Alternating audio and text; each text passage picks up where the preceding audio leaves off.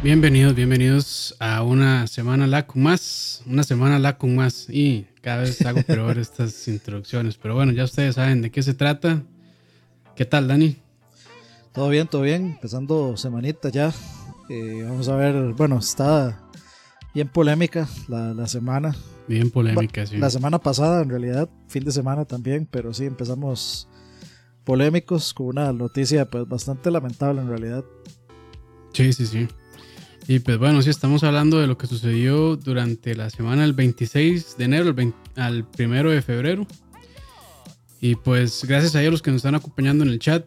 Dicen que se acabamos de empezar, sí, acabamos de empezar. Ahí uno puede ver cuánto tiempo ha transcurrido en el stream. Para eso son las herramientas de YouTube. 108 segundos ago. bueno, pero saludos ahí a todos. Este, y bueno, de una vez empezamos.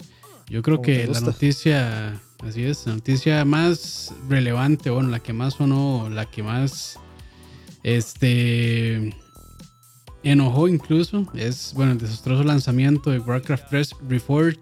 Reforged, ma, hoy no puedo hablar. Reforged. Reforged. No, no, con acento tico no me va a salir jamás. Pero bueno, Reforged. Reforged. este, pero sí, desastroso lanzamiento, lamentablemente mucha gente le tenía pues muchas expectativas al juego, ya sabemos que bueno, Warcraft 3 es probablemente uno de los mejores videojuegos de la historia, eh, por lo menos para PC. Yo sí precursor, lo pongo Precursor de todos los... De todos los. MOBAs. De todos los MOBAs, Bueno, de ahí salió Dota. Dota 2. Que no, que no son los que van para Dotas. Este, pero de ahí salió Dota y de Dota salió LOL y, y también pues de Warcraft 3, del universo Warcraft 3 salió World of Warcraft y de World of Warcraft pues salieron todos los em, todos los eh, MMORPGs. Eh. Es, es legendario y emblemático Warcraft 3. Sí. Pero bueno, si no saben de lo que estamos hablando, eh, durante la semana pasada se relanzó esta remasterización en HD de este título, Warcraft 3. Y bueno, eh, aquí hicimos una pequeña lista de los problemas que está presentando el videojuego, lamentablemente. Eh, es, bueno, aquí, como decimos, tenemos una... No, no, ando mal, Dani, mejor del usted. ok, dice... Algunas, dale, mejor. No, no, le, le, distribuyámonos ahí eso. Ok, dale, dale. Eh, dice, algunas partes no fueron remasterizadas, los cutscenes, o sea, los, las cinemáticas del juego en, el, en la versión final no son como los que se mostraron con el anuncio, no son cinemáticas, o sea que pues eso es uno de los grandes puntos, digamos, que está haciendo la gente para el reclamo, que no es lo que vendieron, no es lo que decían que iba a hacer. Eh, ¿Qué más? Dice problemas de conectividad. Están compartiendo la misma infraestructura que utiliza el videojuego original. O sea, un juego de. ¿Hace cuánto? Vamos a ver, Warcraft 3. Vamos a ver, ese juego es del 2002. Imagínense ustedes, están utilizando una infraestructura del 2002. Una infraestructura viejísima, sí. Fatal. Este, Sí, eh, que, a ver, yo creo que la infraestructura del 2002 tal vez hubiera aguantado, pero yo creo que tal vez eh, tenía unas expectativas menores de la gente que iba a querer volver a jugarlo ahora remasterizado, de cuánta gente iba a entrar y tal vez pues... Es que, bueno, sí, que... No lo dieron bien. Sí, yo dije fatal, pero Dani tiene toda la razón, es cierto. Este, muy posiblemente se puso la misma estructura y que funcione bien eh, el problema es, digamos, que son dos servidores, bueno, son dos juegos aparte están compartiendo recursos. Y de quién sabe qué tanto sea el load de los servidores en cuanto a eso. No, yo, o sea, personalmente a mí no me suena tan bien que estén utilizando la infraestructura o la misma infraestructura que están usando de un juego tan viejo. Porque bueno, ya hay ciertas necesidades de, jugadores actuales que tal vez eso no pueda cubrir. Tal vez sí, tal vez no, no se sabe. Pero digamos, no suena como lo más lógico de hacer. Yo, pues, es un una remasterización, pues yo esperaría que esté a la altura de un videojuego o el servicio que provee un videojuego actual. Más si estoy pagando, ¿en cuánto salió? 40 dólares, no recuerdo el precio. Ya buscamos eso. Sí, no buscamos el precio, pero creo que son 40 dólares. 30, 40 dólares, creo yo. Pero igual, o sea, no es, no es tan barato realmente. Pues uno sí esperaría tener un servicio en línea bastante robusto. 39.99 el Spoils of War Special Edition, 29.99 el Standard Edition. Ok. Sí, sí, sí. Pues de precio no lo veo tan mal. Si hubiera salido bien, digamos, pero lamentablemente no salió bien y eso pues está generando muchísimos problemas. Este, bueno, no sé si problemas, sino más bien polémica y muchas críticas hacia la compañía. No, sí, pero eh, definitivamente problemas. Sí, sí, también problemas. Bueno, sí, hay problemas muy grandes. Este, eso que menciona Ark Enemy a mí me parece mm, increíble, digamos. O sea, yo todavía no puedo creer que eso sea así, pero ahorita, tranquilos muchachos, tenemos una lista de kilómetros de cosas que que, salen de ahí. Entonces, yo creo que vamos a tratar de tocar todos los todo lo que se lo que se dijo al respecto del juego. Entonces, hay, hay, una lista bastante larga. Entonces, y apenas estamos empezando. Sí, sí, sí, sí. Pero bueno, continuando con esa lista que dice Ani, este, hay varios bugs visuales y también este, de mecánica dentro del juego. Ah, perdón, perdón, yo me brinqué eso que decía no se puede acceder a campañas o mapas creados por la comunidad, o sea, eh, mods sin mods. Sí, sin mods. Se, pierde una parte bastante importante del juego original también. y, y, eso especialmente para cualquier jugador de PC es un crimen. Sí, este, y bueno, otra de las cosas es que la gente dice que bueno, no hay tantas diferencias visuales entre la versión original y la remasterización, este, que es parte también de lo que decía Dani eh, al principio, las cinemáticas pues no son como las mostraron en su anuncio, y pues el trabajo, digamos, la brocha que le dieron HD, pues tampoco es tan grande realmente. ¿Qué, tanto, es, eh, ¿qué tanto, es, la diferencia entre el Age of Empires y el Age of Empires eh, Remaster? Ah, la pucha. porque yo no lo he Yo creo que básicamente, pues yo tampoco, o sea, está la versión HD, eh, que de, básicamente lo que hacen es pues este, acomodarlo a, a resoluciones HD del videojuego este remaster de Age of Empires, pues tengo entendido que pues redibujaron este, algunas cosas del juego, entonces pues ya se ven un poco mejor, no se ven como estiradas, digamos, entonces se ve mejor. En este caso, pues de, básicamente redibujaron algunas cosas, otras las reutilizaron, entonces de, es un remaster a medias realmente. Eh, básicamente es como para rellenar esa casilla que dice que se puede jugar en 720 o 1080p. Bueno, supongo que tal vez la opción de resoluciones más altas, pero eh, no podría decirlo, la verdad, porque no, no tengo el juego, pero por lo menos a lo que he estado leyendo, eh, parece que eso fue lo que sucedió. O sea, que estaría interesante, bueno, hacerlo sería una cosa técnica bastante compleja. Como digamos, eh, digamos, usted se compra Warcraft 3 Reforged, yo me compro Age of Empires o al revés. Y le damos capturar pantalla y la mandamos por, no sé, por, por Discord o por una cosa así y streameamos a la vez a ver cuál se ve mejor. Eh, Porque yo, siento que yo siento que Age of Empires. eso para hacerlo bien habría que hacer un video por aparte, no por stream. Sí, sí, sí. Sí, seguramente que sí. Pero yo, o sea, yo siento, yo siento que. No, no he visto, sinceramente, streams de Age de Warcraft. Sí he visto, sí he visto de Age.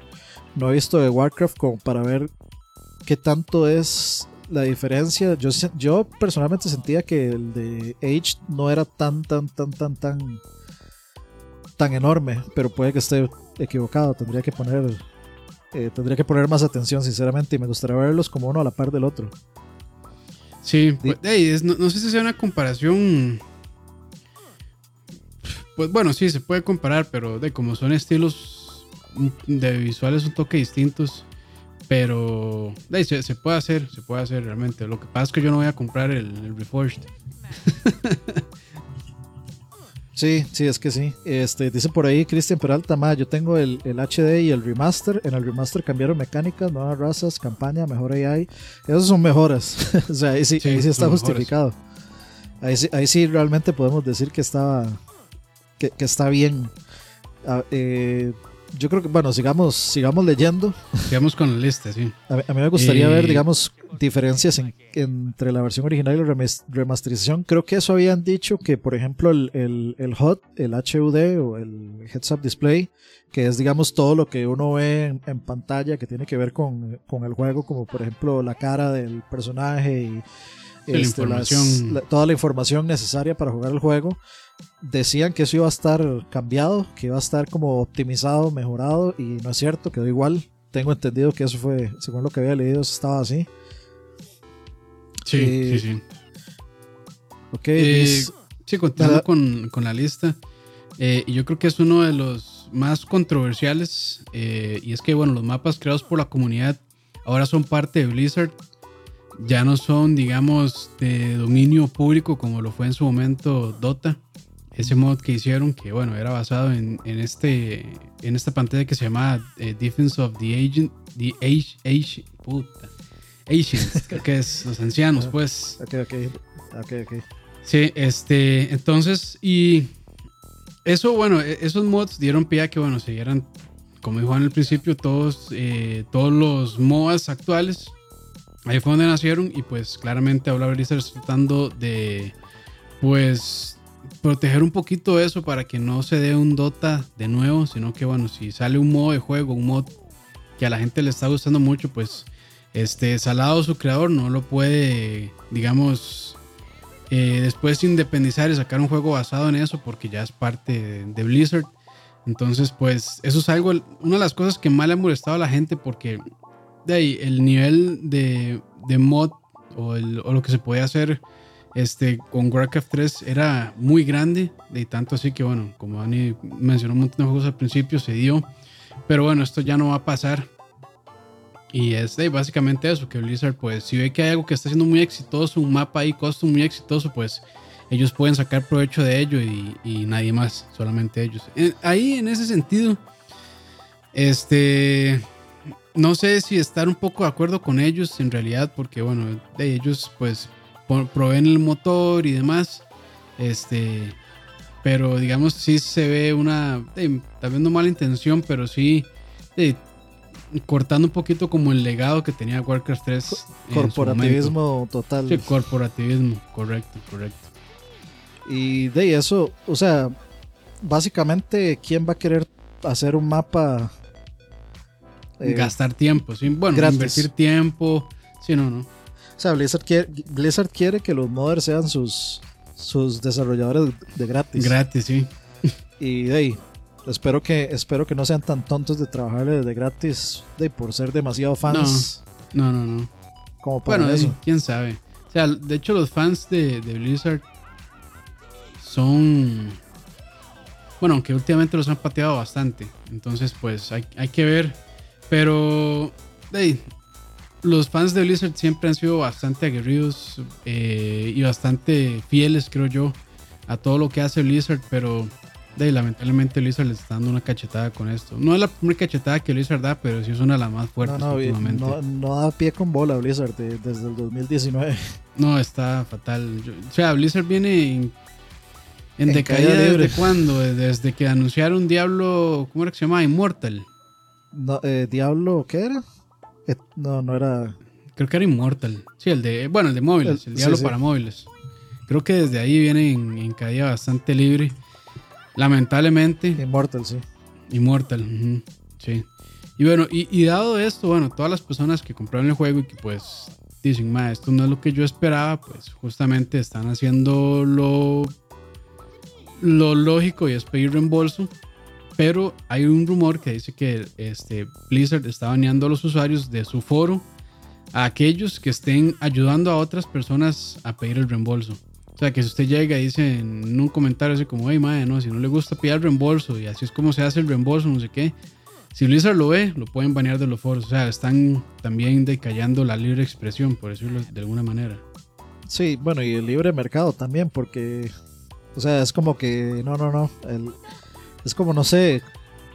Como mandar a decirle a una persona, no, es que usted no puede opinar en internet eh, sobre cómo decirle a una persona que. Que, le, que yo le tenga que reintegrar la plata. O sea, eso no se da en ningún. En ningún mercado se puede hacer eso, digamos.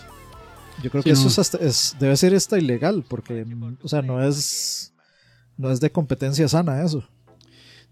habría que ver ahí este las ¿cómo se llama?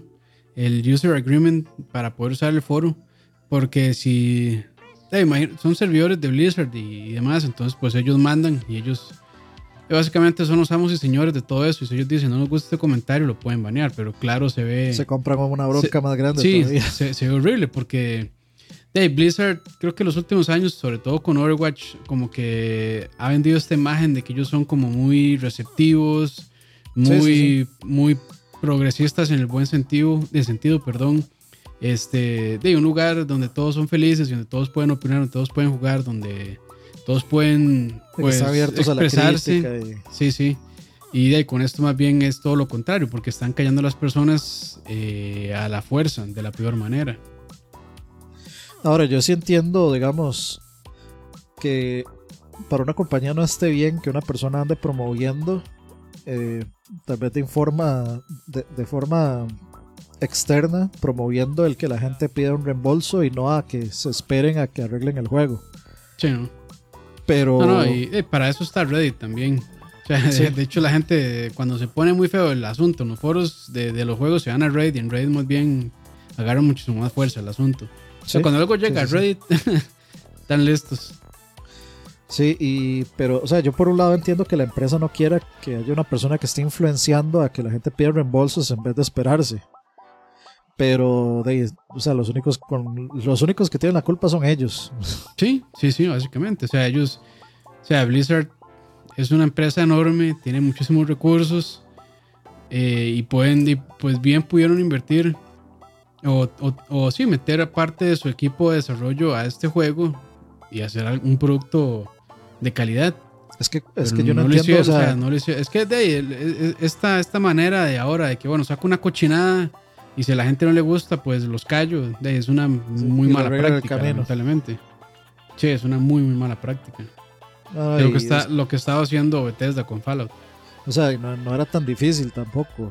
No, era tan difícil sacar una remasterización buena de Warcraft 3. Nadie estaba pidiendo que, o sea, nadie les pidió que se metieran a, hacer un montón de cosas que no podían. Ellos mismos fueron los que salieron a decir, vamos a hacer todo esto. Y si ustedes no lo tenían para la fecha, lo atrasan y lo sacan a la fecha que lo tengan. Y ya se acabó. Sí, sí, sí, sí, sí. O sea, yo creo que todos podríamos estar de acuerdo que es mejor que atrasen un producto y que salga bien a que lo adelanten o que salga a la fecha que tenían planificada y que salga con problemas. O sea, claramente todo el mundo va a preferir el producto bien desarrollado y con un poco más de espera que cochinadas. Pero de ahí ahora, el problema es que cuando ya se mezcla el corporativismo y los intereses de los inversionistas y, y más que todo cuando de ocupan que ciertas, ciertos productos salgan antes de que terminen los eh, años fiscales, ahí es donde se dan estos problemas de que la gente pues no hay flexibilidad. La gente dice que, bueno, los de arriba dicen que quieren ya que salga todo, aunque haya problemas y demás, pero bueno, eso es un problema muy, muy grande. Y claramente, pues las empresas están para hacer dinero, pero más bien con esto lo que hacen es eh, ganarse el descontento de la gente que más bien no vuelvan a comprarles nada. Y eso es lo que ellos algunas veces no entienden. O, no sé si realmente, y pues los que pasa mucho también, los que se quejan son una minoría vocal y hay una parte de las personas que están contentos con ese producto, que también puede pasar. Bueno, y conectándolo con eso que dijo Campos, pues el remaster tiene una de las calificaciones más bajas de Metacritic, tiene un 0.5 de user score. En Critic Score creo que estaba como en 6, por ahí. Sí, no, no recuerdo. esa fue la última vez que lo vi, estaba en .5, puede que esté más bajo. Vamos, a, fijarme, a ver. Sí, sí, sí, hágale ahí. Eh, para seguir leyendo y seguir avanzando, dice este, features que estaban disponibles eh, ayer fueron removidos 12 horas después. Eh, por ejemplo, el juego de, a través de, o sea, across region o cross region o a través de regiones siguen 0.5. Sí, y los de los críticos están en 61, que realmente es bien bajo porque los críticos últimamente son bien suavecitos y les da miedo poner 5, les da miedo poner 4, entonces de ahí se van como como que 6 es un número seguro para decir esto está más o menos, pero no quiero pelearme con la compañía. El, número real, si, si, ahí dice un 6, el número real es un 5. Sí, 5 o 4 por ahí. ok, ah, bueno. Eh, digamos, características o features que, fueron, que estaban ayer fueron recortados 12 horas después, como el Eso, sí, eso fue, play. perdón, eso fue un comentario que dejaron en los foros este, sobre este juego. Entonces, bueno, se dice ayer, fue, no sé, hace como unos 3, 4 días por ahí que dejaron es- ese comentario. Ajá, eh, entonces, por ejemplo, el Cross Region Play, que son una lista de juegos custom que, que ya no es global, no se puede jugar con jugadores de otras realidades o de otras locali- localidades, digamos. Lo que quiere decir que es mucho más difícil de encontrar jugadores y, que se llenen los lobbies de los juegos. O sea, usted solo puede jugar con gente de su región y si no hay mucha gente, pues vamos. en buen español. Sí, mameluco el tuco. Eh, los, las campañas custom no están, clanes tampoco. eh, los profiles de los jugadores, lo más básico, digamos, que es los profiles de los jugadores, no, se supone que, ah, bueno, no sé si ya estarán, pero en ese momento no estaban. Eh, escalera o los ladder, eh, ranked matchmaking, estadísticas, torneos automatizados no están. Vamos a ver.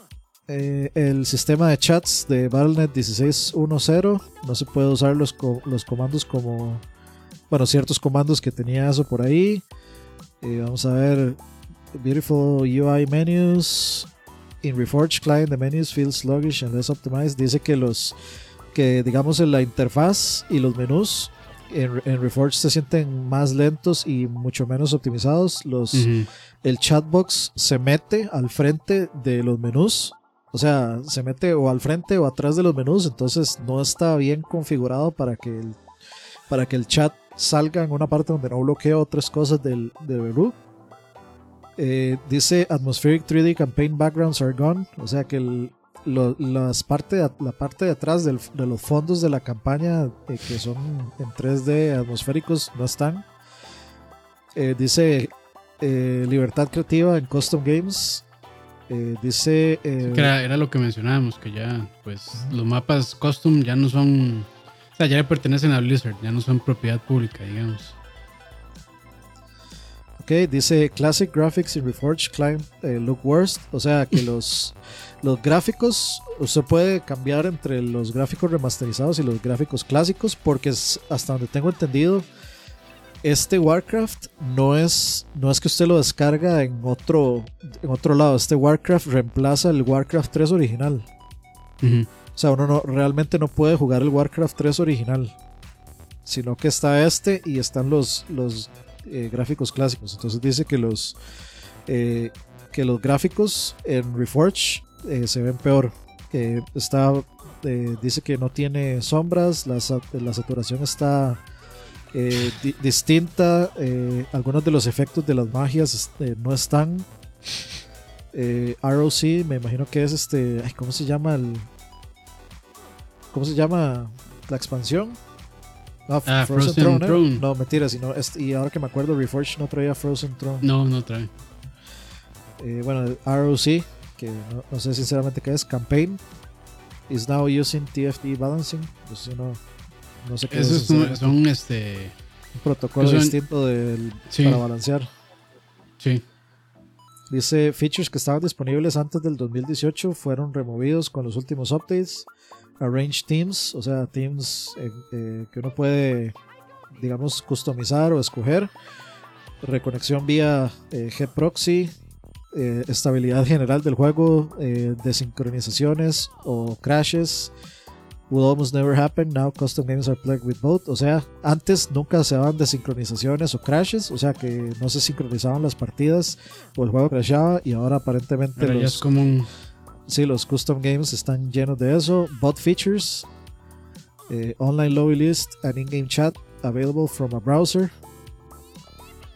Eh, vamos a ver. eh, custom games competitivos.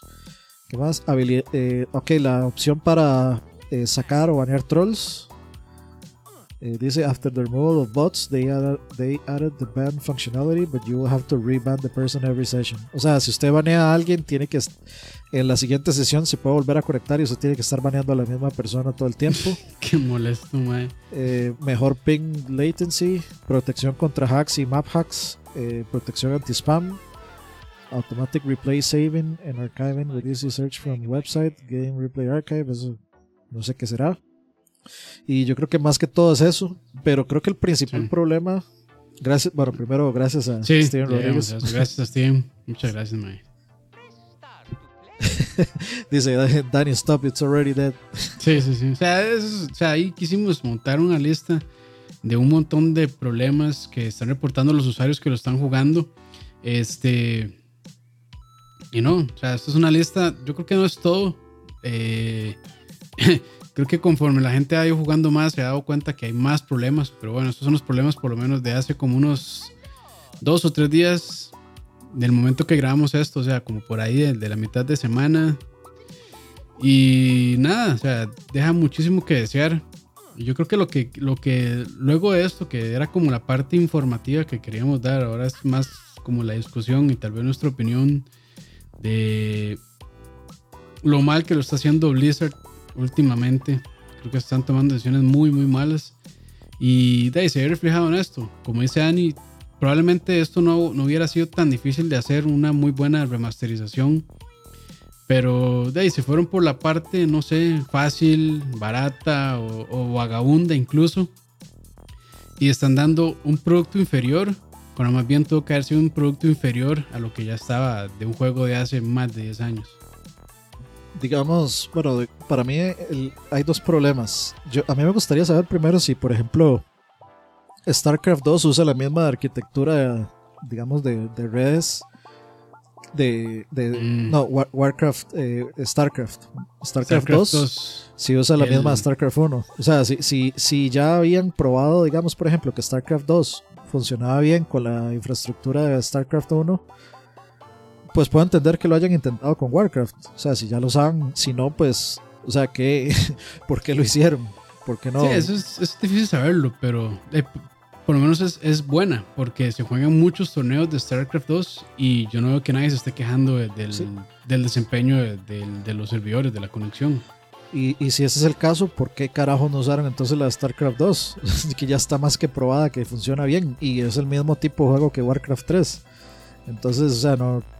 Era, era, era como lo lógico pensar que iban a usar los mismos métodos, la misma infraestructura y todo eso de StarCraft 2, que es un juego que ya está más que probado y testeado. Y, y- bueno, yo no soy jugador de StarCraft, y, pero yo nunca he visto un nivel de quejas de, No, no, de no. performance en juegos digamos, en, en juegos multiplayer versus de StarCraft, yo nunca he visto a nadie quejándose. Entonces, No, ni en o sea, torneos tampoco. entonces ¿por, por qué no usaron lo que, eh, digamos, por qué se pusieron a tratar de reinventar la rueda que ya tenían? Sí, ahí yo, yo creo que sí cometieron la de ser vagabundos realmente, porque sí tenían el chance de hacer un muy buen producto. Mae, y Warcraft es un juego que, o sea, los que juegan PC y tienen un- unos cuantos años jugando en PC, es muy probable que lo hayan tocado. O sea, que un jugador de PC no sepa qué es Warcraft 3, o es muy joven o no le interesaban los RTS en su momento. Sí. Pero Ni, ni a, ni a mí que me interes, no me interesaban los RTS, a mí me gustaba, me encantaba Warcraft 3. Es que, es un juego increíble. La historia, las mecánicas, todo. Es, es un juegazo realmente. Y estaban sentados, como dicen, de sobre una mina de oro con eso. Es, es, este remasterización era para que vendiera un montón y para que lo hicieran bien. O sea, y realmente yo, ay, o sea, yo aquí sí hablo desde la completa eh, igno- ignorancia. Y si alguien sabe, pues ahí pueden corregirme, no hay problema. Pero yo creo que no estaba tan difícil. O sea, ellos probablemente tienen el código fuente. Ellos tienen todo para poder, o sea, todo el código, todos los diseños, todo el arte, todo el, o sea, todo, todo para poder hacerlo y empezar desde cero. Pero ahí, yo creo que se fueron por la fácil y no, nada más y se montaron sobre lo que ya estaba construido. De seña de eso es que están usando la, misma infraestructura del juego original y de no le metieron empeño realmente. Y querían venderle al usuario un juego que está incompleto, un juego inferior, por un precio que realmente no está tan barato. O sea, Ah. son, hablamos, bueno, 30 la, la versión base, ¿cierto? Eh, sí.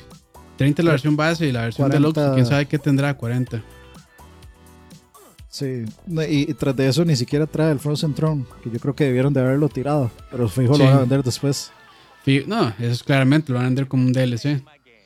Pero ¿quién A lo mí- va a comprar? A- ya a- después de ese desmadre. A mí lo que me preocupa son, bueno, me preocupa una cosa y lo que pienso son dos cosas. Lo que me preocupa es Diablo 4, porque todo lo que había visto hasta ahora Diablo 4 se veía exactamente lo que yo quería. O sea, se, ve excelente en todo, en todo sentido. Eh, y se ve como que trae algo nuevo. O sea, se ve como que sí hay trabajo y amor eh, en el juego. Pero viendo cómo están haciendo las cosas, ahora sí me preocupa. No, no han pegado una sola. Blizzard este año, eh, desde el año pasado no ha pegado una sola. Y, y tras de eso la, eh, digamos, la cagan con algo tan re fácil como es un o sea, remasterizar Warcraft 3, pues ahora por supuesto que me preocupa un montón Diablo 4. Y, y lo otro es, digamos, o sea, es, es, lo mismo, o sea, Warcraft 3 no estaba tan difícil, no estaba tan difícil de hacer. No estaba tan difícil de hacer como, como para que se tomaran su tiempo. O sea, todo ese digamos, memoria que nosotros tenemos de Blizzard haciendo las mejores cinemáticas del mundo. Nada, o sea, no hay, no hay nada de eso. Y lo que más me preocupa, digamos, es el hecho de que agarraran el Warcraft 3 original y lo desaparecieran. O sea, porque si yo no, si yo estoy harto de jugar ese, ese Reforged, ya no puedo jugar el anterior. Porque aparentemente este juego reemplaza al original, ya no se puede jugar el anterior. Y eso, eso, eso es a mí lo que me parece más peligroso, que desaparezcan el juego original ahora cómo lo juego yo. Por ejemplo, ahí, sí, piratería. solamente, o sea, digamos, aunque yo tuviera, por ejemplo, los discos, los CDs o los DVDs originales de Warcraft 3, creo que eran CDs. Bueno, primero es, es muy difícil porque ahora la vasta mayoría de PCs y laptops ya no traen lectores de CDs. Eh, empezando por ahí. Segundo, habría que ver si son si Windows 10 eh, los podría instalar o correr. Sí, sí, creo que sí. Sí los aguanta. Y segundo, seguramente me va a pedir bajar este eh, Battle.net o lo que sea. no, si la versión original no creo. Si la versión original no creo que pida Battle.net, la verdad. Tal vez para ciertos servicios, pero o sea, yo ahí sí, ahí sí no sé. Pero yo creo que Warcraft 3 no está dentro de la lista de juegos que utilizan Battle.net. Pero bueno, ahí igual en el chat nos pueden corregir si alguien esto. Yo tengo mucho en jugar Warcraft 3, la verdad. De hecho, ni lo tengo instalado. Este, pero si alguien sabe, pues ahí nos pueden, ahí nos pueden decir. Pero yo estoy casi seguro que sí, sí corre en Windows 10 ese juego. Habría que instalar una, una máquina virtual con Windows XP para correr Warcraft 3. y, y, bajarlo de bajar, bajar un torrentazo ahí de, con torrentazo, el juego. Sí. Con un Porque, digamos, reempaquetado. Yo aunque lo tuviera no puedo, no, no puedo instalarlo, este laptop no tiene lector de, de nada. Entonces de ahí tendría que ya ver cómo lo consigo. Pero a mí eso sí me, me, preocupa que se vuelva también una norma. Eso de, por ejemplo, digamos, yo justamente estaba jugando el, el, el remaster de Uncharted, del Nathan Drake's Trilogy. Y me, me, o sea, me encanta el hecho de que Uncharted 2 haya envejecido tan excelentemente bien. Pero que me digan que, por ejemplo, este Uncharted 2 desaparece el, el de Play 3 o desaparece esos viejos, no me parecería para nada correcto. Porque si la cagan de esta forma y uno no tiene cómo jugar al original, o resulta que tal vez alteran el, el remake, digamos, y le meten algunas cosas de balance o cosas así que a uno no le gustan, uno tiene. Uno lo compró, uno tiene el, el derecho de poder jugar el juego que, que compró originalmente también. Sí, este. En esos casos, pues habría que ver. Ahí de todo recae en, el, en, o sea, en el uso de la licencia. Porque si en algún punto dicen, si cerramos servidores y este juego depende del servidor para funcionar, pues, hey, sorry. Eso de ahí, lamentablemente, uno no puede reclamar, pero digamos, no deja de ser feo, claramente. Sí, ahí, es, ahí sí es definitivamente caso por caso. Por ejemplo, yo no puedo reclamar que no pueda jugar War, eh, ¿cómo es que, cómo es? Eh, Warhawk un juego que salió con el PlayStation 3, que es de los mejores juegos multiplayer que yo he jugado. Y me duele, no puedo, me, encantaría que sacaran como un Warhawk 2 eh, en, el siguiente PlayStation, porque era un juego súper divertido multiplayer, pero, pero yo entiendo porque era un juego netamente online, digamos. O yo podría entender, digamos, por ejemplo, en el caso de WoW, que yo ya no puedo jugar la parte vainilla de WoW porque ya está en otra, o sea, ya el juego está muy avanzado. Aunque en el caso de, de esos, tal vez sería una buena idea como, o sea, si yo no quiero comprar todas las expansiones, pues debería poder jugar la versión original a cómo se jugaba. Pero WoW es un caso muy particular porque, por ejemplo, salió este, digamos, este WoW nostálgico, vainilla, etcétera. Y la, y la gente se dio cuenta un montón de las cosas que, digamos, de las cosas que han mejorado desde, desde la versión vainilla de WoW. O sea, que ya hay gente como que no soporta jugar esa versión de WoW porque las futuras versiones tienen un montón de arreglos y de cosas y de mejoras de, lo, que se conoce como quality of life que ya no lo tienen, entonces pues se hace una experiencia un poco más tediosa. Y eso, por ejemplo, yo también lo he notado eh, con un juego que se nota un montón es con el, con el Call of Duty Modern Warfare, el, el remaster. Ahí se da cuenta uno del diseño, de cómo el diseño de mapas no está, no está tan bien pensado como los futuros diseños de mapas eh, en otros juegos. Y hay un montón de cosas muy desbalanceadas y, cosas así que se da uno cuenta luego de que ya usted probó todo lo futuro, o sea, como donde me implementaron un montón de mejoras y se devuelve al principio y se da cuenta como, ah, no, sí, es que descubrió un montón de cosas que no estaban bien, que en ese momento no, no noté. Eh, así, han sido juegos como Warframe que lo han moldeado la comunidad y los desarrolladores tienen la inteligencia para escucharlos. Porque bueno, el desarrollador claramente fue quien inventó el juego, lo codificó, lo diseñó y demás. Pero muchas veces ellos no son quienes más lo juegan. Sí, no, definitivamente. Entonces, quienes más lo juegan, de, claramente son los usuarios. Y ellos pues... Eh, claramente no hay que hacerles caso a todo lo que dicen, pero a veces hay sugerencias muy, muy, muy buenas. Y gracias a eso, pues los juegos evolucionan. O sea, yo creo que Warframe es, una, es un muy buen ejemplo de un juego con una comunidad sana.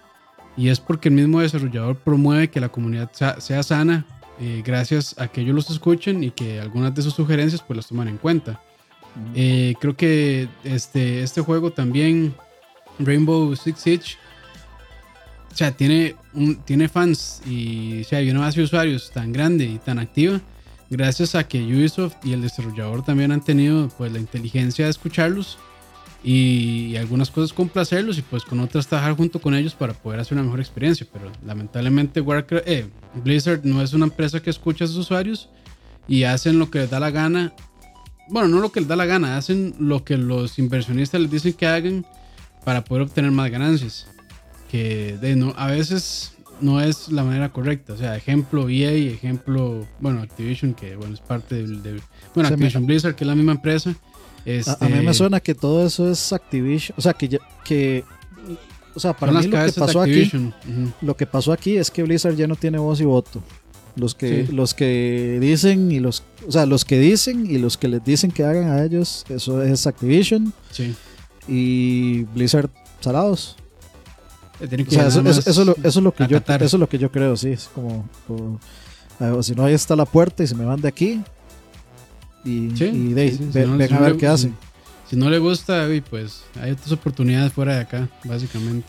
Y eso que Blizzard, pues es una de las compañías más poderosas del mundo en este momento, porque, o sea, Blizzard tiene WoW, Blizzard tiene Overwatch, Blizzard tiene, o sea, varios de los juegos eh, que están más, digamos, en la mente de los jugadores eh, por, por bastante. O sea, digamos, WoW es. No, no ha dejado de ser. O sea, por supuesto ha bajado un poco, digamos, la, la relevancia de WoW, pero no deja de ser súper relevante. Y los números siguen estando altos. Sí, 5, 6, 7 millones de usuarios, creo, por ahí. Estoy bateando, pero vamos a ver. Y es un juego que tiene una década de estar funcionando. Sí. Sin, sin bajar, digamos. O sea, estable, establemente funcionando. A pesar de los altos y a pesar de los bajos. Sí, dice, bueno, aquí eh, de esta página que no sé qué tan confiable sea, pero fue el primer resultado de Google, perdón. Se llama estatista.com 2017 5.42 millones, 2018 5.19, 2019 5.3, 2020 4.88. Este, de ahí, no, no cualquier MMO puede decir, madre, tengo 4 millones, bueno, casi 5 millones de suscriptores. Sí. No cualquiera.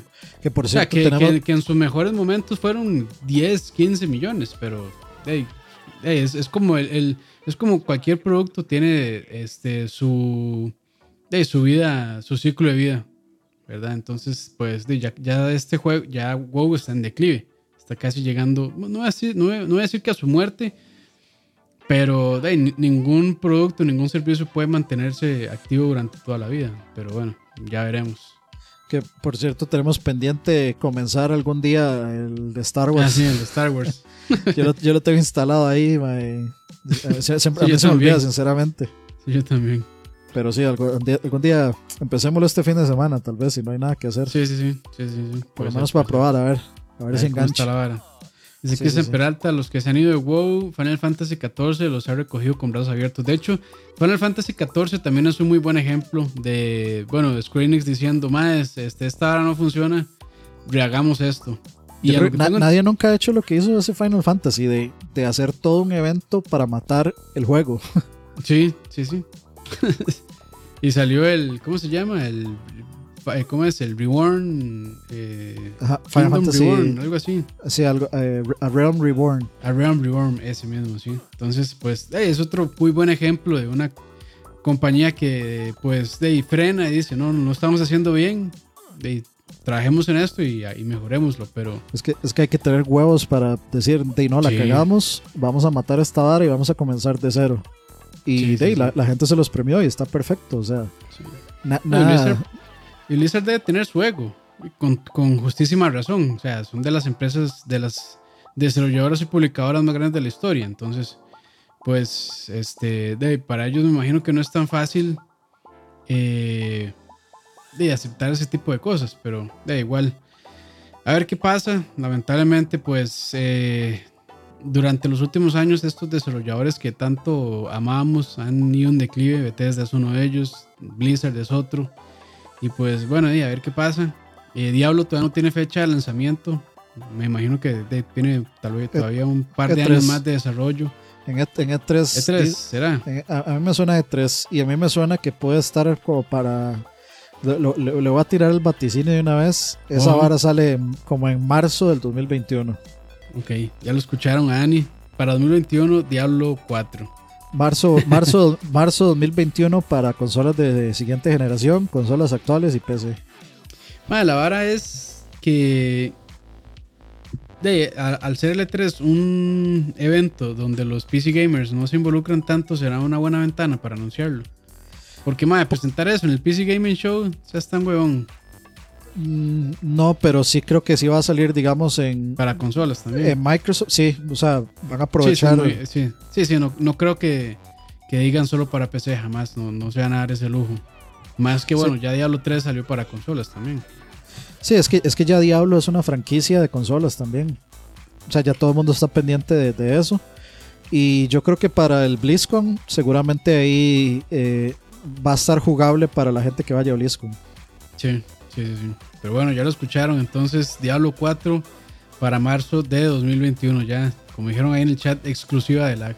Sale con remaster de Diablo 2. Mae, no, no, no, no.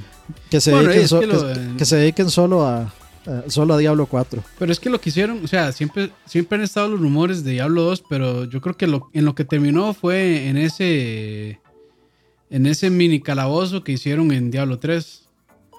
Sí. Creo, creo que eso fue, eso fue todo. No, quisiera equivocarme, pero yo creo que de ahí no va a pasar, la verdad. Yo creo que de, de ese casi easter egg que hicieron en Diablo 3, de ahí no va a pasar ese remaster de Diablo 2. Porque, porque digo yo que marzo del 2021. Porque sí, aunque Blizzard dijo que todavía, o sea, que, que no va a estar cerca. Marzo del 2021 estamos a más de un año. Que no es cerca, digamos. Este, y. O sea, el- demo que nosotros vimos ya estaba jugable en el BlizzCon del año pasado. Entonces Mm, yo creo que. No creo, creo que en un año sí sale. O sea, creo que en un año sí les da para. pa- para estar por ahí. Bueno, yo, yo les digo algo, Dani es muy bueno para, para vaticinar, es un buen oráculo. Ah, Vamos a, vamos Más- a ver cómo me va más eso. hora que Más hora que otra cosa. Pero sí, Da- no, Dan- Dani ha pegado varias, entonces este, en, en Dani pueden confiar. No, o sea, a Blizzard le quedan dos, o sea, dos strikes. Le queda Diablo 4 y le queda Overwatch 2. Porque Ah, si, O- si Overwatch no levanta con Overwatch 2, ahí sí es cierto que Se fueron. sí, ahí, ahí sí es cierto que les va feo a Blizzard. Especial, yo creo que más Overwatch que, que Diablo 4. Yo, o sea, ciertamente Diablo jala muchísima gente. Ya todos vimos lo que pasó con Diablo 3 en el lanzamiento, que colapsó terrible. Pero, pero yo creo que Overwatch ahorita está. Todo el mundo está a la, en, la espera, sí, la expectativa. Sí, Overwatch es un juego demasiado grande y la gente está demasiado a la expectativa de lo que va a traer Overwatch 2. Entonces, yo, yo, creo que Overwatch va a calar más, va a ser más este, importante para Blizzard que Diablo. Sí, sí, sí. Pero bueno, ya dejando un poco este, las malas noticias de Blizzard, pasamos a otra que a mí en lo personal me alegra mucho y es que Jedi Fallen Order ha vendido 8 millones de unidades desde su salida, o sea, hace como eh, dos meses, tres meses me parece, superando realmente las expectativas. Ese juego salió en octubre, voy a buscar. ¿No fue en noviembre? Creo que sí. ¿O fue diciembre? Man, ni me acuerdo. Noviembre no, fue 15 diciembre. 2010. Fue, no, fue diciembre, sí fue diciembre porque no lo metieron, no lo consideraron para los Game Awards. Fue en, diciembre. No, no, no, no, eh, dice noviembre 15 2019. ¿En serio? Bueno. Sí, es que yo creo que eh, cerraba como, como tres días antes de... O sea, como anunciaron a los a la gente como antes del... Como tres días antes de esa fecha que salió ya Fallen Order. Pero bueno, sí, no, no, tiene mucho afuera en, real, en realidad y bueno, por otro lado, Battlefront 2 ha vendido solo 7 millones hasta el momento. Y tenían proyectado 14 millones. O sea, de hecho, con este juego creo que sus proyecciones fueron bastante conservadoras y superaron las expectativas. Yo creo que no esperaban la respuesta de las personas, más que todo por, por lo que fue Battlefront 2. Yo, yo creo que Battlefront 2 sí vio como una, un resurgimiento por ahí. Eh, dicen, que, ahora está, dicen que ahora está muy, muy interesante jugarlo, muy bueno. Sí, yo, yo he escuchado eso mismo. O sea, otro caso de esos donde los desarrolladores se ponen la 10 y, hacen lo que tienen que hacer de este, darle soporte al juego. A pesar de lo que la gente diga, a pesar del enojo de la gente, pues, o sea, no dejarlo votado, al, digamos, al mismo de la misma forma que lo hizo, por ejemplo, No Man's Sky, que ya mucha, ahora mucha gente más bien defiende No Man's Sky para arriba y para abajo, por, pues por lo que han hecho. O sea, para mí, eh, eh, digamos, en, e, este tipo de cosas, para mí no es como que o sea, me alegra que los que lo hayan hecho, pero no los alabo ni los, ni los defiendo porque, porque, no es lo que debió haber pasado. O sea, eso eh, todo por ejemplo, No Man's Sky debió haber sido así desde el día 1. Tal vez no con todo el contenido que tiene ahorita, pero sí debió haber sido un juego mucho más interesante de lo que fue. Y por ejemplo, creo que es eh, Beyond, creo que es como se llama el, el. como el. Es como el milestone del juego donde todo el mundo dice: Ahora sí, este juego es, es, es distinto, es algo más. Creo que era que se llamaba así Beyond. Yo creo que Billón es lo que tuvo que haber sido el juego desde el principio, por ejemplo. Eh, y el, problema de eso es que tardaron dos años en llegar a ese punto. Sí. O sea, quiere decir que a ese juego le faltaron dos años de dos desarrollo. años de desarrollo. Sí, básicamente. Y, o sea, ah, no, no voy a negar que yo tengo mucha curiosidad de jugar No Man's Sky. Quiero, quiero ver cuál es la cosa. Yo lo jugué con Roa cuando, cuando se lo dieron para review. Ah, antes de que dos, de hecho. Ah, bueno, sí, sí, sí. no, me acordaba quién estaba, este, pero sí estaba, estábamos Roa, yo y bueno, y Campos estaba. y, y sí, o sea, tenía cosas interesantes. Eh, en ese momento yo no estoy seguro si ya había comenzado a jugar Ark, entonces no estaba muy seguro de si me iban a gustar juegos de ese tipo. Pero después de jugar Ark, sé que ese tipo de juegos pues son de, son de, mi, son de mi interés, me llama la atención, me entretienen bastante. Entonces me gustaría probar a ver No Man's Sky ahora. Me gustaría probar todo el asunto del VR también. Ver qué, qué tal es la experiencia VR de No Man's Sky. Que para mí eso hubiera sido una, digamos, una un modo de juego muy, muy, muy interesante. Siento que el VR puede funcionar demasiado bien en No Man's Sky porque es un juego muy pasivo, muy tranquilo y de exploración, entonces no es tan frenético ni tanto como para que uno el VR se lo mate, digamos, lo, lo enferme. Entonces, digamos, yo sí tengo, tengo interés en probarlo, pero no, o sea, yo, yo estoy esperando que en algún momento, yo estoy esperando que en algún momento lo den para, para PlayStation Plus, digamos. sí. Igual Battlefront. Battlefront 2, yo siento que lo van a terminar dando para PlayStation Plus. Ojalá. Ojalá, sí, ojalá. Pero sí, entonces, pues ojalá que. De ahí. Creo que ahorita Respawn es como el estudio estrella de EA. Ojalá que lo dejen trabajar y que lo dejen. No solo a Respawn, a todos los estudios que tengan. Sí, sí, sí. Es que también. Yo no creo que ellos quieran. eh, pues dejar de percibir las ganancias que genera FIFA y todos estos juegos de servicio que tienen. Porque es parte de su negocio y lamentablemente la gente ya normalizó ese tipo de prácticas del Ultimate Team y todo este montón de cosas. Entonces, y ahí no, los va- no, lo, va a, no lo va a dejar ir, pero de, ojalá que balanceen un poco ese tipo de juegos con experiencias como Jedi Fallen Order, que son de, de un solo jugador, sin multiplayer, eh, sin microtransacciones, sin nada de este montón de cosas. Y ahí, 8 millones, pues, ¿cuál juego puede decir, madre, vendimos 8 millones? Es un montón de dinero. Di- di- digamos, con costos Uncharted y Horizon llegaron a, a 7, Uncharted 4 y Horizon llegaron a, a 7 y 8. Entonces, Sí. o sea, Star Wars en tan poco tiempo está muy por encima de, de juegos de, de muy alta calidad, digamos, como Uncharted y Horizon. Sí, sí. Pero sí, Eh, bueno, ahí, ojalá, ojalá que, nada más- que sigan por ese rumbo. Antes de, antes de seguir con la última noticia, eh, do- mencionar dos comentarios. Dice. Emanuel Vega, este tipo de cosas no deberían de aplaudirlas si no se vuelven algo normal y nos lleva al carajo. Ese es, ese es Completamente de acuerdo. Sí, ese es mi punto, digamos. Si, si uno las aplaude, es decirle a los más como, no, no, no, o sea, tranquilos. o sea, este, mientras ustedes lo arreglen, aquí vamos a estar y, y- y- y no importa nada. Y no. Entonces, eh, y lo otro es lo que dice Omar Encinia, pero están de acuerdo en que los dos casos el problema es poner el interés económico y no dejar a los artistas trabajar. A ver, sí, totalmente cierto, pero el caso, por ejemplo, de No Man's Sky, yo no sé el, claramente, digamos, el artista o la cara que representa el, la cara que representa, digamos, a Hello Games como, como su representante artístico, digamos, era eh, Sean Murray. Sean y Sean Murray. Murray fue el que se dejó decir todo. O sea, ahí no salió Sony a decir, eh, no, salió, no salió Sony a decir que era la repicha, no salió Sony a decir nada. Fue, es- Esa infame entrevista que el mal le, le preguntaba en multiplayer, dijo que sí, que si tenía aquí, él dijo que sí. O sea, él a todos le decía que sí. Él nunca dijo Sí. no.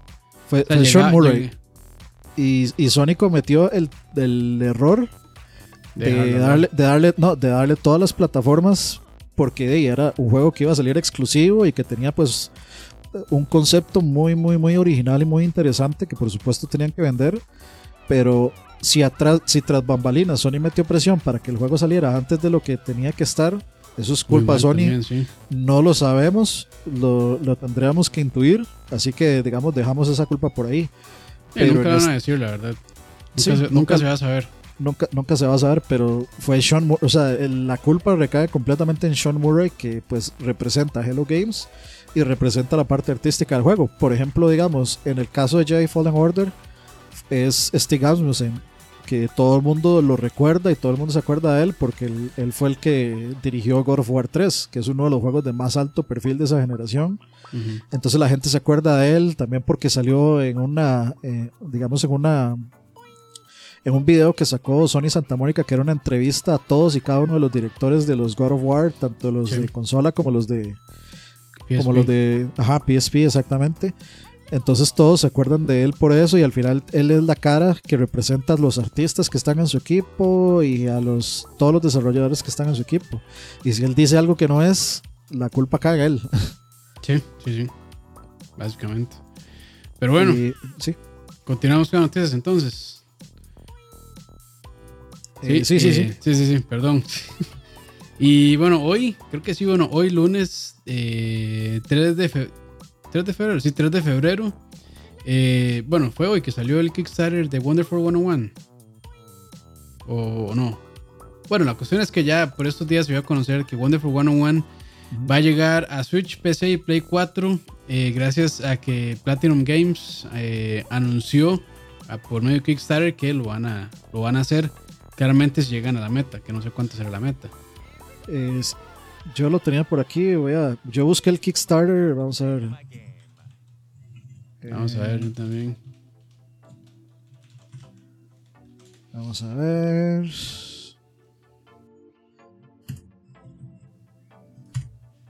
Creo que por aquí está. Estamos buscando, estamos buscando. Bueno, aquí, primero hay que recordar que, que Platinum Games hace muy poco, que, que pudo haber sido unas tres ya- semanas. Ya, ya lo superó, mae. Pidieron 50 mil dólares y hay ahorita 825 mil.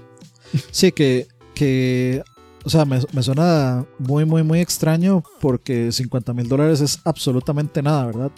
Sí, es muy poco. Muy, muy, muy, muy poco. Eh, Pero Eso, bueno. eso- o sea, después de la discusión que nosotros tuvimos un día de cuánto cuesta un videojuego, que eventualmente pues vamos a discutir eso, eh, o sea, ciertamente 50 mil dólares les alcanza como para pagar el edificio, la luz y ya.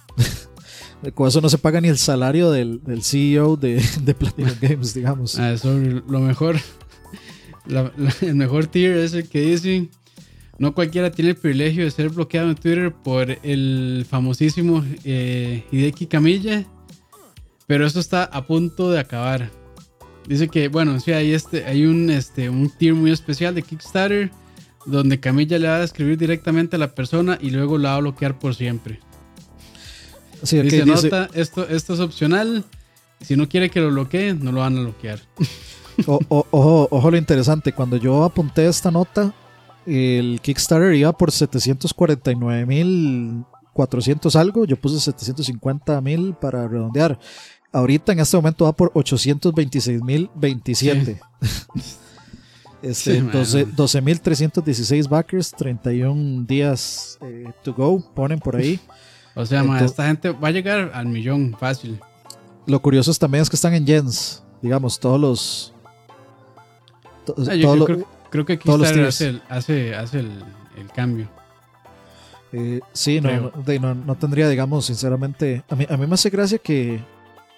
O sea, me, hace mucha gracia este juego, digamos. A mí, sinceramente, no me gustó. Ujú. Este, pudo haber sido por el performance del Wii U. Este juego era de Wii U y era dependientísimo del, del, del pad, del touchpad y de, de- o sea, de usarlo como si fuera una tablet. Entonces, obviamente, el, el juego remasterizado va a tener que ser completamente distinto mecánicamente, pues porque Sí, Pues para porque va a estar- es- esas mecánicas. Sí, para acomodar las mecánicas. Tal vez el Switch, yo creo que el Switch sí tiene. No estoy- creo que el Switch sí tenía funcionalidad de eso. No, no me acuerdo ahorita. O sea, sí tiene un touchscreen, pero yo no sé si tiene una funcionalidad, digamos, utilizando un pen como si fuera una tablet, como si fuera eh, como para escribir o etcétera. Entonces, pero para PlayStation 4, para yo creo que Xbox One no, me, no lo vi eh, listado, digamos, como un goal, pero yo voy a, asumir que la versión que dice PlayStation 4, no, es que no, no puede. O sea, si dice PlayStation 4, es- eh, tiene que ser la consola que dice, no puede, digamos, como. Bueno, eh, la cuestión es que parece que Xbox One no está, pero está en Switch, que pues podría o no tener esa funcionalidad. PlayStation 4, que no la tiene totalmente, y, y PC, que no la tiene, a menos de que usted pueda usar el mouse, digamos, para reemplazar esa, Sí. Esa la funcionalidad. Del, de la, del, del pad. Pero Sí, bueno. hay, sí hay stylus. Sí, sí que sí hay stylus, pero yo hasta ahora no he visto un solo juego que utilice el stylus como, como, como- en la misma forma en que lo utiliza el Switch. Camilla le dijo a Gematsu que sí saldría en Xbox One. Está muy, muy raro que no.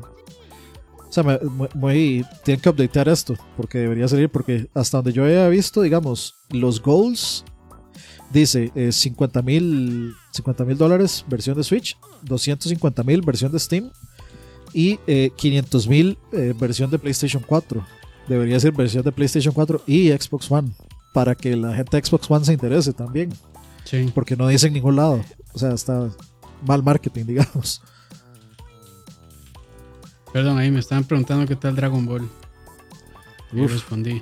Bueno, ahí, así rápidamente, ahí para responder, ya que estamos hablando de todo un poco. Eh, al principio está Tuanis y por ahí de la saga de Cell ya uno se llega a aburrir. Este se vuelve se vuelve aburrido, o sea, ni siquiera, bueno, sí, repetitivo. Este, pero bueno, tiene mucho fanservice, los de los eh, los coches están muy chivas y todo, entonces, eh, pues si, si quieren otra vez de ver la historia de Dragon Ball Z, pues es una buena manera de hacerlo, pero sí llega un punto en que realmente se vuelve muy, muy aburrido. Está muy chido y todo, gráficamente se ve muy bien, las mecánicas no están tan re mal, pero sí llega, llega a ser bastante cansado. Cuando yo lo estuve jugando al principio, yo le había puesto un 7, ahora le pongo como un 6 realmente. O sea, Sí, dejando la este, nostalgia detrás ya. Sí, ya dejando la nostalgia detrás y todo lo bonito, sí, ya llega a ser bastante cansado realmente. a, mí me pasó al, a mí me pasó al revés con Dead Stranding. al principio lo aburrió y ya después al final lo atrapó. Casi, es que yo llevaba como 70 horas de Dead Stranding. Y me, y me faltaban 15 horas porque tenía 70 horas y cuando lo terminé, lo terminé como en 85 más o menos. Pero en esas 70 horas ya yo no tenía ganas de jugar. Sí, no. Pero justamente, justamente pasé la misión que me tenía de un huevo que eh, sinceramente la parte de nieve se me hizo demasiado tediosa. Pero eh, después de que pasé eso, el juego me volvió a enganchar con la historia y lo terminé corrido. Entonces, al fin, yo, yo todavía no sé qué calificación ponerle a Death Stranding. No me, no me decido. Sí, yo bueno, estoy esperando que, salga en PC para darle. Ah, sí. sí, sí, sí, sí. Va, va, es un juego demasiado raro. Sí. Sí, o sea, lo que dicen es que hay que jugarlo para de que es una experiencia diferente. no voy a decir que es una experiencia buena ni una, una, experiencia interesante, es una experiencia diferente. Entonces, pues de ahí eso hay que probarlo, a ver qué tal. dice Juan Canúñez, dice, que es la misma historia eh, del Z por Vigésima primera vez. Vigésima primera vez. Madre, sí, o sea. Y la historia de Dragon Ball Z no es mala, realmente. O sea, claramente hay partes que llegan a cansar y hasta tontas, pero bueno. Así son todos los mangas, madre. Si ustedes que son otakus, pues, madre. Si, si ven un shonen, ya vieron todos. Así que no hay nada más. pero bueno. yo, insisto que ese juego debía haber comenzado con Dragon Ball y con Goku niño y ver toda la historia de Goku niño y subir a la torre del maestro Karim y pelear en los torneos de artes marciales con, el maestro Roshi y todo eso. A mí me hubiera encantado ver eso. Sí, pero, o sea, realmente no importa que repiten la historia mil veces, es que, o sea, si las mecánicas estuvieran al punto en que no aburriera ver la historia, de hecho, la historia es como lo que menos aburrido se hace. Lo que se hace aburrido son ya que las peleas son iguales y de hecho, el juego yo lo sentí muy fácil. Y para que yo sienta un juego fácil, más es porque realmente está muy fácil. Este, sí, yo lo que he visto, bueno, yo vi el review de Angry Joe y lo que dice es que pasan saliendo todo el tiempo estos pinches robots que hay que estarles dando. Ay, eso es un dolor. No, y, y lo peor es que, o sea, se entiende, se entiende que lo hicieron así porque es un JRPG y de lo que quieren hacer es que uno esté grindeando, pero en este juego no tiene sentido grindear porque, por ejemplo, uno le gana este, a las peleas de las historias principales, bueno, la historia principal, más se le sueltan a uno un millón de experiencia, dos millones de experiencia, tres millones de experiencia. Entonces, con una pelea uno sube hasta cinco niveles. No, hay, no tiene sentido estar este, grindeando tanto. Y que le salgan tantos bichos tampoco tiene sentido porque no es necesario. El, mismo juego va haciendo que uno, bueno, vaya agarrando experiencia sin necesidad de grindear. Entonces, esa hora que le salgan tantos bichos random es un dolor porque de, no sirve de nada realmente. O sea, si el grinding no o sea, si el grinding fuera necesario, pues de, tiene algo de sentido. Pero el mismo juego hace que el grinding sea innecesario. Entonces, pues bueno. Dice, eh, bueno, dos cosas. Voy a leer este primero porque es del tema. Es que aparentemente Dragon Ball original no es muy popular en Estados Unidos. Sí, pero yo creo que a Bandai Namco lo que, eh, Bandai Namco lo que le encanta es dividir las, digamos, una franquicia, empezar a dividirla para sacar 50 mil juegos de la misma franquicia. Entonces, de si sacan uno de Dragon Ball, todavía les queda Z para. Si sacan, digamos, un juego de Dragon Ball original y el juego gusta mucho, cuando salga el Z la revientan. Sí. Eh, o igual pueden, igual pueden seccionarlo. De hecho, a mí me sorprendió que saliera toda la saga Z aquí en este, en este juego. Sí, sí. Yo pensaba que iba a ser solo, no sé, o Freezer o Cell, que en algún momento iban a cortar y después el resto lo vendían en un juego nuevo o lo vendían como una expansión de, no sé, 20, 30 dólares. Digamos, a mí me hubiera gustado, por ejemplo, digamos, o sea, no, no tienen que contar absolutamente toda la historia de Dragon Ball, pero pueden contar highlights, por ejemplo, este cuando Goku se enfrenta con la patrulla roja, luego cuando se enfrenta cuando se enfrenta con Tao Pai Pai la primera vez y pierde y luego tiene que subir la torre del maestro Karim, y luego cuando, eh, digamos, los primeros torneos de las artes marciales, cuando conoce a Krillin, luego cuando le toca entrenar con, con Kamisama y se hace más fuerte para enfrentar a Piccolo, y de ahí salta el Z. O sea, de ahí usted conecta, digamos, el mismo juego, lo conecta con el Z y lo llega hasta la saga de Cell. Y luego eh, hace otro juego que sea eh, de, Dragon Ball Z con Majin Buu y lo conecta con Dragon Ball Super. No sé. Hubiera estado, hubiera estado interesante. Hubiera estado mejor, sí. Sí, hubiera estado chido. O sea, sí hubiera estado muy chido realmente, pero bueno, ahí. Este.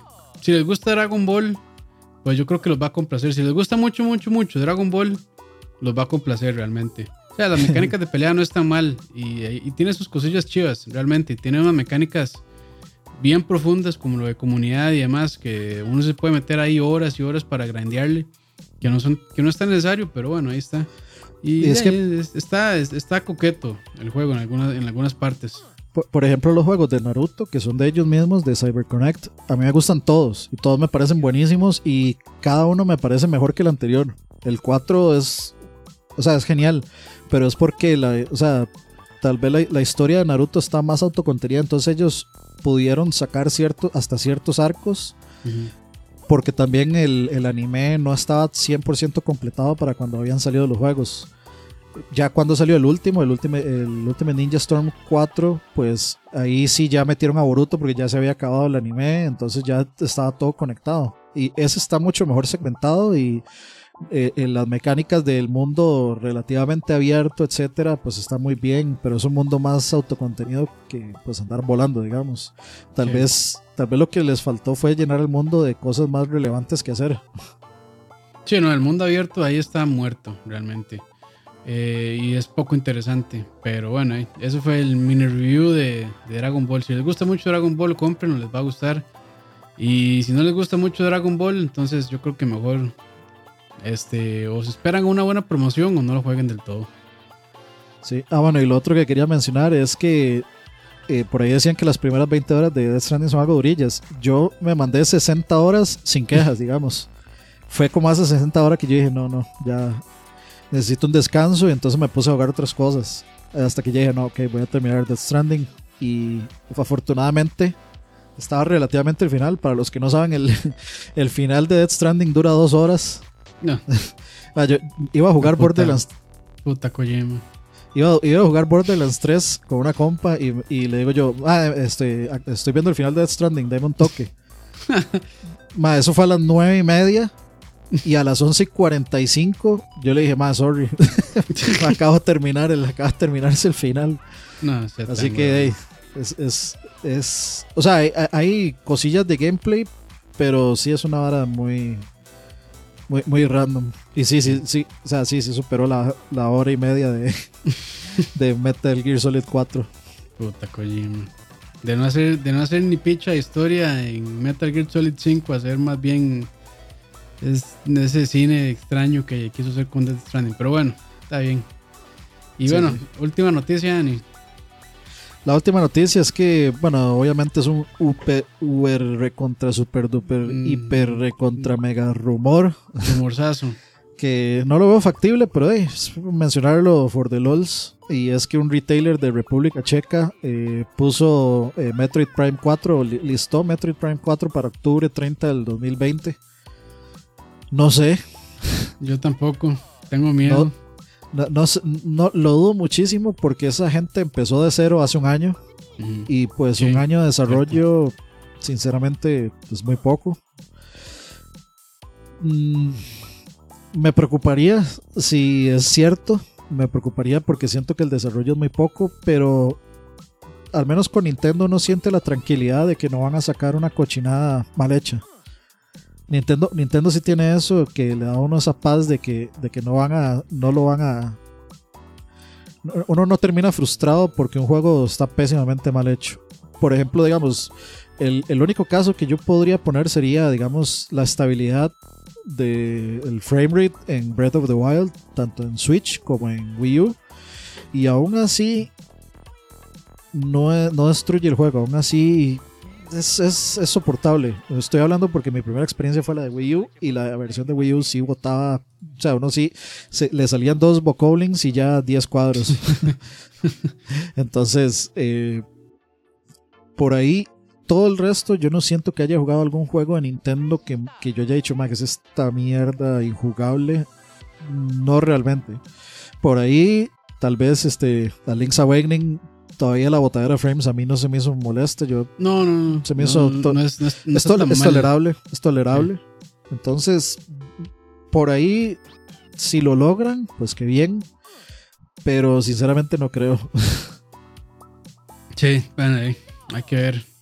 Yo también lo veo difícil, pero bueno, eh, ahora es difícil, digamos, que estos rumores no se terminen dando. Bueno, no, no difícil, sino que a veces como que sí, no sé, pero bueno, ya veremos si sí o si no. Ya veremos. Yo no Ya tengo veremos, prisa. Yo no tengo prisa por No, no, no, cero. Con cero que sepa que viene, ya estoy tranquilo. Que Ya. venga cuando tenga que venir. Nada más que no me, o sea, que no me salgan con que viene Metroid 4 y va a salir el Switch 2 y, en la- y el Switch 2 va a venir una versión mejorada de Metroid 4 que va a correr a 4K 60 frames. No va a pasar que sea así, pero si me sacan un Switch mejorado y va a correr mejor Metroid Prime 4 en ese Switch, me los voy a cagar. O sea, de una vez, de una vez, es- o sea, se los adelanto. Pero bueno, eh, ya con eso terminamos las noticias de esta semana. Gracias a los que están en el chat por acompañarnos. Juan Canúñez, Emanuel Vega, Omar Encina, Archenemi, Gustavo Saúl, Cristian Peralta. Vamos a ver qué más por ahí. Gustavox. Bueno, Gustavo más bien, perdón. Está Pumpi. Saúl, Juan Canúñez, Juan José Alvarado. Los mismos de siempre, muchas gracias. Sí. Ustedes saben quiénes son. Pero bueno, gracias de verdad. Este, recuerden que esto también sale a través de Spotify, también en iTunes. Eh, si dejan un review en iTunes, se los agradecemos muchísimo. Ayuda, ayuda bastante. Este, y en Cristian Spotify, Rosales, sí. Cristian Rosales. Hasta ahora comenta, weón, cómo quiere que lo sepamos. Pero bueno, eh, buenas noches a los que están en vivo y gracias este, luego a quienes escuchen a través de YouTube en repetición o si no, como ya les dijimos, por Spotify, iTunes o cualquier, cualquier otro podcast catcher. Ahí se ven muchachos y gracias Nos vemos, muchachos. siempre, también. Nos vemos, muchachos. Buenas noches. Mañana eh, tenemos stream, mi primillo y yo. Creo que vamos a jugar Cuphead. Entonces, Ah, eh, bueno, para, que se lleguen, se, se, se den la vuelta ahí para vernos Lléguense. fallar miserablemente. Lléguense. Lléguense. Sí, sí, sí. Bueno, adiós. Chao.